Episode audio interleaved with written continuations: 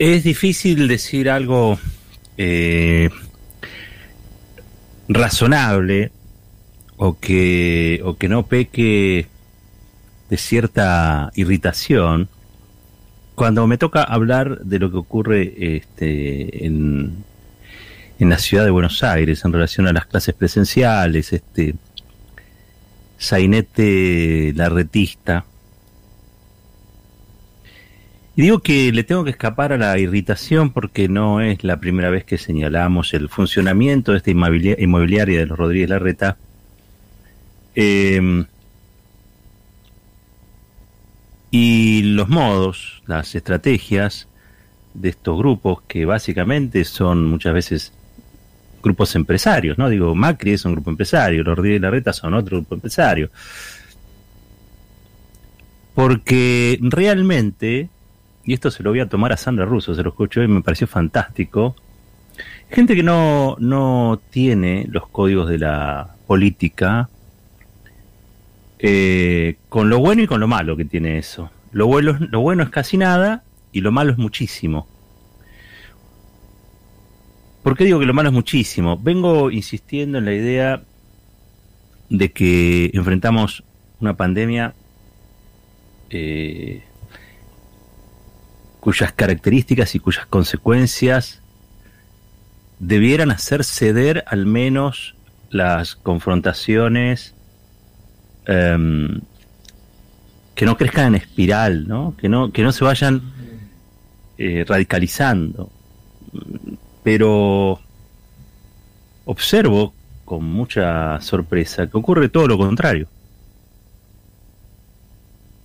Ya no se trata ni siquiera de chicanas, que es un deporte de, la retórica acriollado, pero estamos hablando de otra cosa. Estamos hablando, en este caso, de que el gobierno de la ciudad de Buenos Aires intenta desoír al gobierno federal en un acto de secesión. Y esto se lo escuché también hoy al constitucionalista Andrés Gil Domínguez. Y hay que decirlo, Andrés Gil Domínguez no es kirchnerista, no es peronista. No sé, a, jugar por mis prejuicios, este, lo ubico en el centro liberal, si se quiere, como, como encuadre ideológico, insisto, prematuro y prejuicioso. Pero en este caso lo cito porque Andrés Gildamín está en contra, está en contra de la suspensión de la presencialidad. Es decir, está a favor de lo que sería la cuestión de fondo, pero está en contra del procedimiento, porque dice que el procedimiento no es constitucional, que esto es una, un acto de secesión. Es decir, traducido, un intento, un conato de separatismo encabezado por un partido político porteño que tiene la jefatura del gobierno de la ciudad autónoma, que controla a la justicia, como hizo Mauricio Macri en su momento cuando fue presidente y controlaba al Poder Judicial, colonizó el Poder Judicial, instruyó al Poder Judicial para que diera junto a él las batallas necesarias para perseguir a los opositores, lo mismo hace Rodríguez Larreta en la ciudad de Buenos Aires. La justicia de la ciudad de Buenos Aires es un dispositivo utilizado para la lucha de poder, la lucha política por el poder. Por lo tanto, se valió de un fallo absurdo un tribunal menor. Esto es como, con todo respeto, ¿no? Pero como si este, un juez eh, de paz de algún pueblo bonaerense decidiera sobre este, algún amparo en las cataratas del Iguazú. No tiene gollete. Lo que ha ocurrido jurídicamente no tiene gollete. Pero son, la verdad, situaciones donde lo que se ve y se demuestra es que no tienen ninguna, ningún freno inhibitorio activado y que hacen intervenir en el juego de la democracia a factores muchas veces extrapolíticos y donde entran a tallar cuestiones que han tenido mucho que ver con la degradación de la política, entre ellas la judicialización de la política. Y en este caso, todavía más grave, por este fallo, las aulas presenciales, en este caso, todavía mucho más grave, porque lo que están judicializando es una política sanitaria. no están judicializando una política sanitaria en un momento cualquiera, están judicializando una política mm, sanitaria derivada, producto de que el mundo atraviesa una pandemia a escala planetaria que también impacta en Argentina, como no podía ser de otra, de otra manera. Por lo tanto, uno quisiera ver comportamientos más responsables de la oposición. Pero es verdad que esos comportamientos no aparecen. Yo vivo obsesionado con esa foto donde Cafiero se sube al balcón a, apoyar a, Alfonsín en contra de el levantamiento carapintada, contra los sediciosos carapintada, en defensa de la democracia. La verdad es que ahí Cafiero se jugó el todo por el todo. Le salía bien, era presidente, le salía mal, no fue presidente, el presidente posterior fue, fue Menem. Pero bueno, no sé si vaciló mucho o no. Lo cierto es que tomó la decisión y fue. Y en un momento clave para la democracia argentina, porque habían transcurrido nada más que cuatro añitos desde el 83, es decir, todavía era una democracia muy frágil, eh, allí estuvo Cafiero con el presidente Alfonsín y creo que se cumplió hoy un aniversario. Digo, no, no me parece menor al contrario, esos gestos que son parte de, los gestos que construye una política un poco más saludable, ¿no? Pero claro, era otro mundo, era otro país y eran otros dirigentes. Con todos sus defectos, la verdad, eran otros dirigentes. Pero fundamentalmente, ¿saben qué? Eran dirigentes políticos. Sabían lo que es una plataforma, un partido, un comité, una unidad básica, una movilización. Entendían, comprendían. Estos CEOs que viene a buscar en la política negocios no tienen ese mismo mecanismo. O sea, hay algo eh, que tiene que ver, entiendo yo, con el mundo de los negocios, que es una especie de instinto criminal, se le dice así, killing creo que se le dice en el mundo de los negocios, donde mm, el que piensa distinto o el que está parado en la vereda de enfrente no es un adversario político, es un eh, potencial competidor. Y a la competencia se la destruye, digamos, son prácticas desleales del comercio, muy cuestionadas, pero que se aplican. Si no, no habría normas de ese tipo. Bueno, de hecho, la constitución de monopolios es la absorción de la competencia. Un monopolio se crea y se constituye porque destruye a esa competencia y termina uno teniendo el monopolio de todo el negocio, en cualquier rubro. Eso trasladado al mundo de la política debe ser así, si no, no se entiende. La verdad que si no, no se entiende el comportamiento. Yo ahora sí voy a ensayar algo que creo que este, es lo que está pasando em, por debajo de toda esta historia.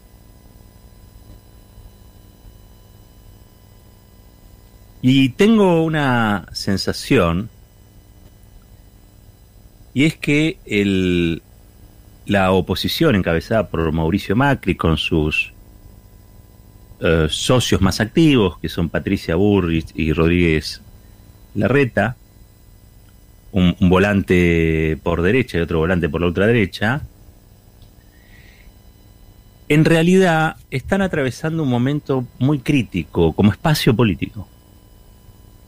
¿Sí? O sea, toda esta violencia, toda esta cosa enardecida, todo este juego de astucias y, operaciones y desafíos no tienen que ver con la impresión o con un escenario en el que ellos se ven victoriosos en las próximas elecciones.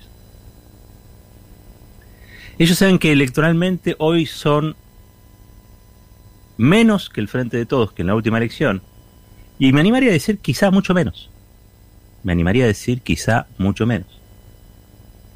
Porque contra lo que dicen las encuestas, el Frente de Todos ha hecho el mejor gobierno posible en una situación horrible.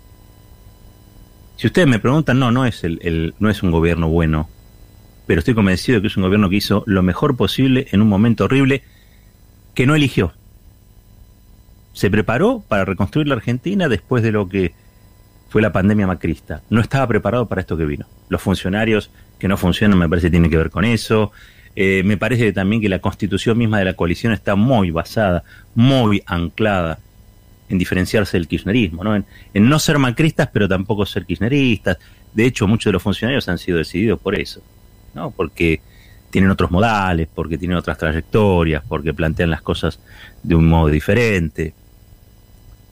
Eh, el tema es que algunos realmente eh, fueron cuestionaron mucho al kirchnerismo, como lo hizo el propio Alberto Fernández en su momento, pero Alberto ya dio el giro, el giro alrededor del sol, digamos. Y hay otros que todavía no, que se quedaron a mitad de camino o que nunca entendieron bien, porque uno siempre supone que este, todos entienden todo, todas entienden todo. Y la verdad que no es así. Como ocurre en cualquier este, evento, reunión, lo que sea, algunos este, entienden más rápido, otros este, entienden más lento y algunos no entienden nada. Así todo, así todo, creo que la devolución que seguramente va a hacerle la sociedad al gobierno del Frente de Todos va a ser una devolución donde se valore primordialmente lo que ha sido la defensa de la salud y por el otro lado el manejo de la crisis, una crisis que sigue siendo profunda, una crisis donde los índices son lacerantes en materia de pobreza, indigencia, una crisis que se refleja cotidianamente en cualquier calle del, del país. Pero ¿qué ocurre?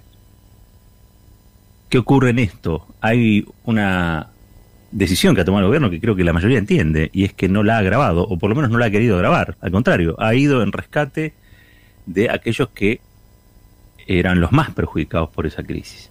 ¿Resolvió la crisis? No. No. Eh, ¿Están contentos los jubilados que no ganan la mínima? No.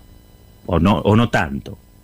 O podrían estarlo más, no importa, pero digo, ahí hay un malestar y eso es real. Ahora, la verdad se ha dicho, este es un gobierno al que lo enfrenta la Embajada de los Estados Unidos, la Cámara de Comercio de los Estados Unidos, es un gobierno donde los grandes formadores de precios se le han plantado enfrente y lo quieren voltear, es un gobierno al que estos formadores de prensa, de, prensa también, los formadores de precios quieren este, obligar al gobierno a aumentar los precios, obligarlo a que habilite este, nuevos precios, aumentos, que lo único que hacen es destruir el salario. El gobierno en eso se ha plantado lo más que pudo. ¿Sí? tratando de defender el salario, porque ya venía bastante cascoteado por macrismo, 21% perdió el salario real en ese tiempo. Es un gobierno que tiene enfrente también a las grandes corporaciones periodísticas que forman parte de lo mismo. ¿no? Este, ya hablamos de la embajada, hablamos de los formadores de precios, hablamos de lo que no quieren pagar el, aporte solidario extraordinario, hablamos de lo que no quieren que le miren cómo construyen el precio de un paquete de fideos. Digo, estamos hablando del poder real en Argentina. Y la verdad que el poder real en Argentina, por lo que vemos todos los días, no que está contento con el gobierno. Entonces, algo bueno de haber hecho este gobierno. Que cada uno haga su valoración. Que cada uno haga su valoración.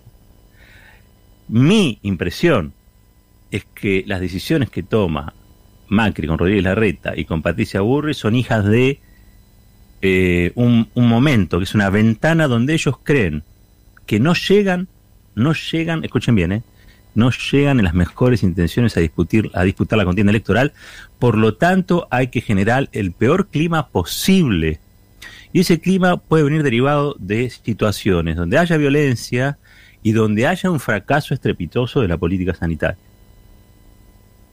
Ellos ya han definido que el triunfo de la política sanitaria el triunfo de la política sanitaria es el triunfo de Alberto Fernández en las elecciones intermedias. Pero un triunfo arrollador, ¿eh?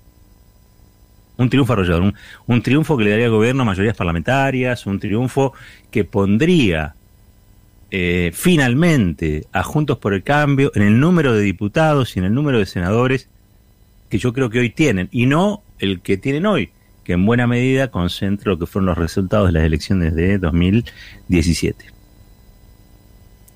Por lo tanto, por lo tanto, esto es un juego contra, contra reloj.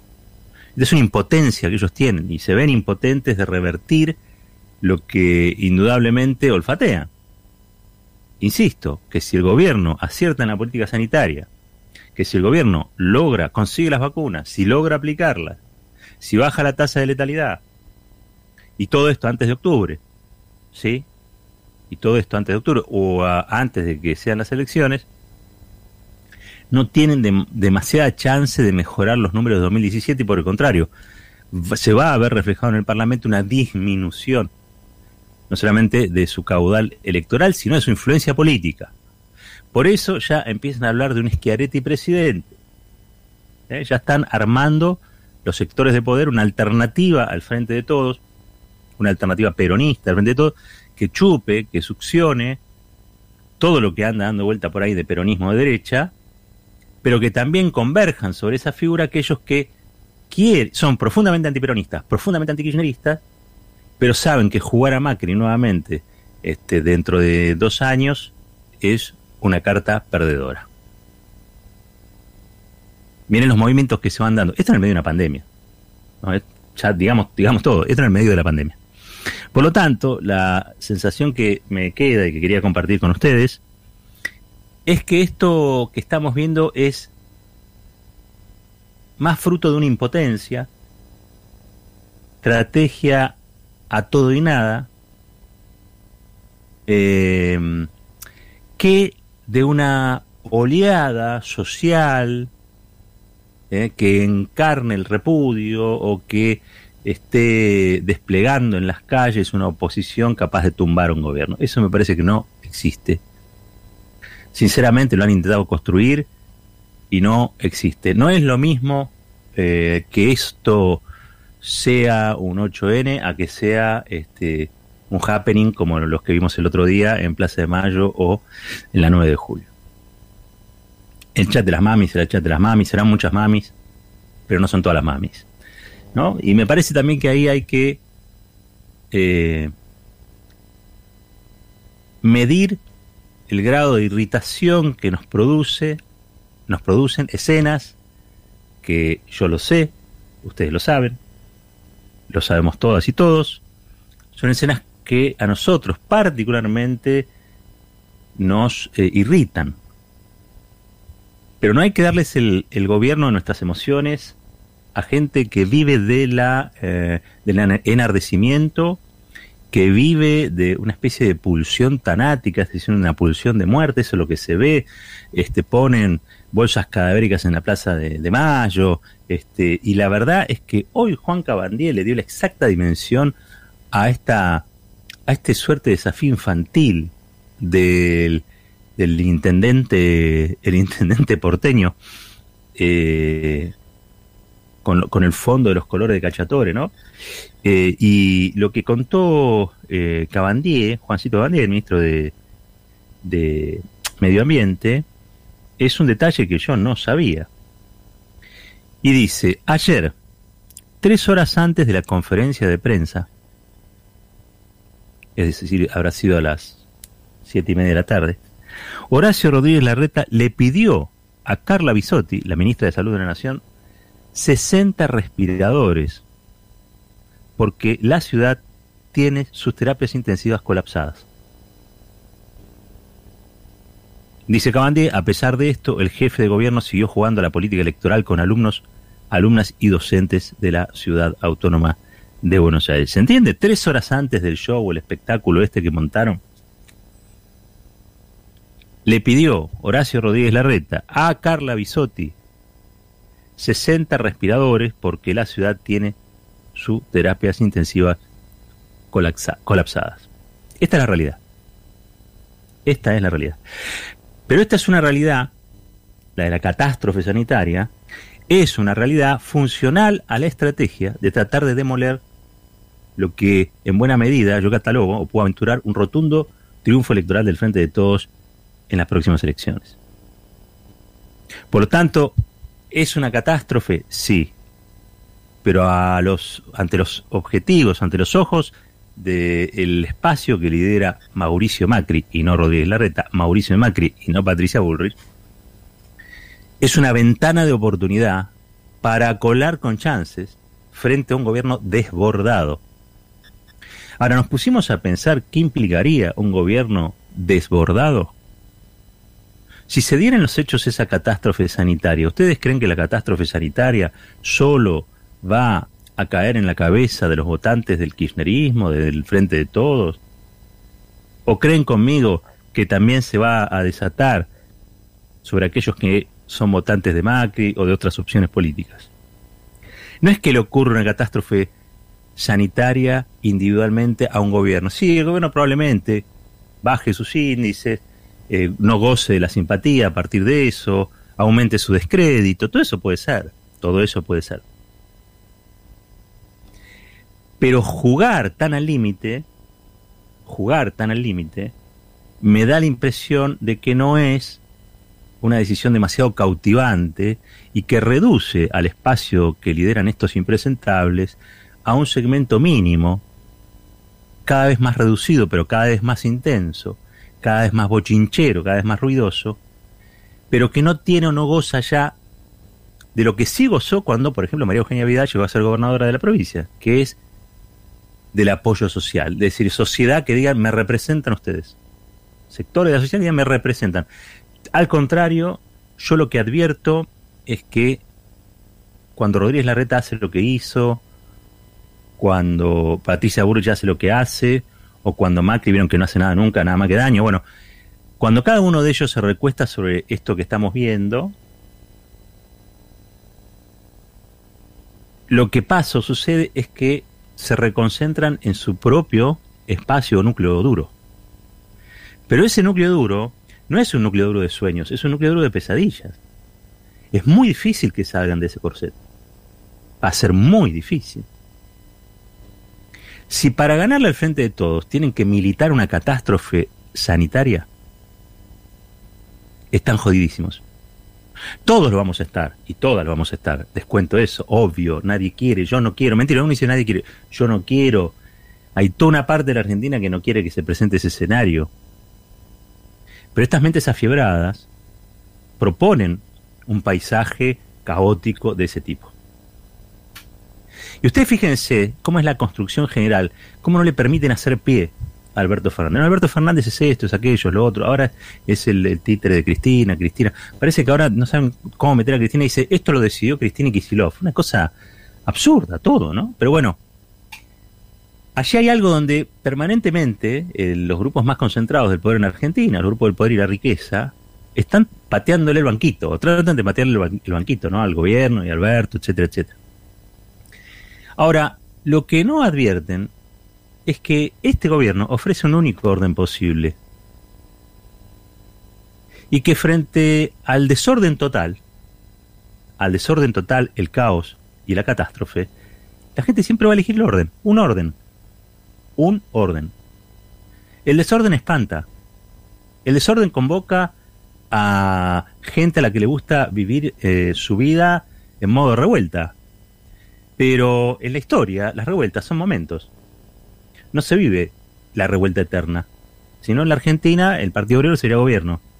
Digo, hay algo, hay algo donde ellos están haciendo las cosas mal. Y yo estoy haciendo algo peor todavía.